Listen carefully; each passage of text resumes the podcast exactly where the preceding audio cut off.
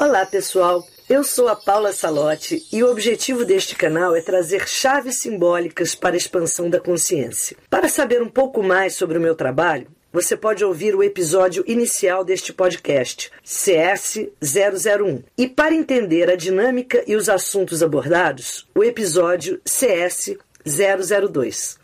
Vamos ao nosso episódio. Hoje eu vou falar da ametista no seu aspecto do sonho. A ametista é uma pedra todos conhecem, uma pedra de uma beleza incrível pela sua coloração, ora mais roxa, ora mais lilás, mas é uma pedra que é muito conectada à energia do violeta, que é uma força transmutadora da natureza muito intensa. E no aspecto do sonho, ametista também usada, como eu falei no vídeo da Sodalita, usada no terceiro olho para que a gente possa ativar esses aspectos dessas glândulas tão importantes que a gente tem, é, glândula pineal, pituitária. Então, ametista nós já usamos quando você precisa acessar imagens, informações que precisam ser liberadas. Então, a ametista ela sempre tem é, conexão com tudo aquilo que está preso em você, mas que de alguma forma é, precisa vir à consciência para trazer e para gerar uma transmutação e uma transformação.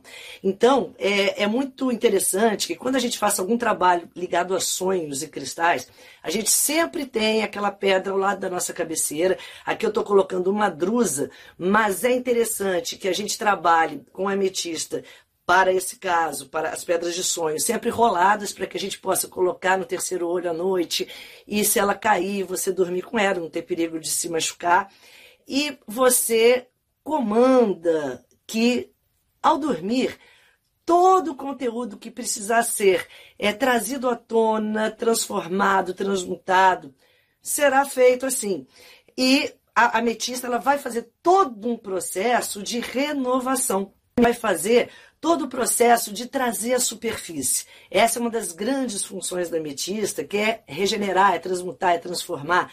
É, e toda vez que a gente está preso numa, numa situação de vida, quando a gente está preso numa situação onde você se sinta é, sem saída, onde você se sinta assim, sem resposta, a ametista ela tem uma função muito poderosa, que é a função da cor violeta, de mudar o nível da nossa, é, da, da nossa energia.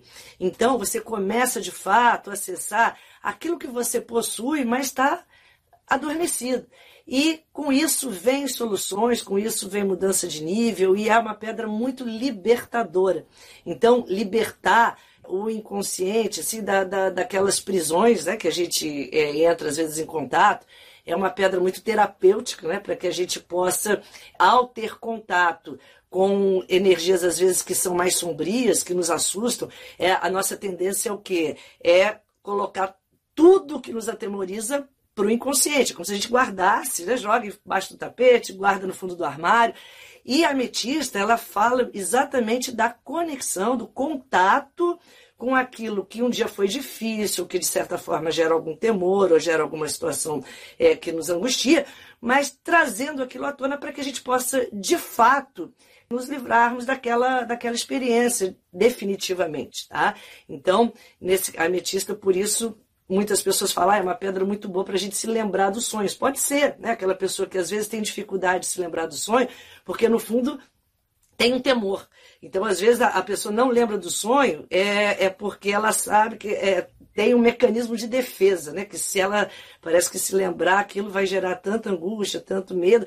E a, e a ametista ela vai ser uma, uma, uma facilitadora do acesso a esses espaços que são mais difíceis, mas trazendo para a gente uma capacidade de magia da transformação. A ametista é a nossa grande alquimista do reino mineral e facilita esse processo da gente encontrar, às vezes, nas situações mais difíceis, a, o, grande, o, o grande elixir né, da, da sabedoria, o grande elixir da renovação.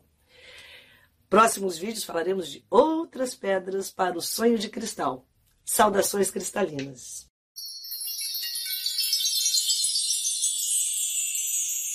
Agradeço a todos e espero ter trazido novas chaves para o seu despertar. Se gostou da proposta, não esqueça de se inscrever no podcast e indicá-lo para os seus conhecidos interessados em expandir a consciência para que possamos fortalecer e aumentar a rede cristalina.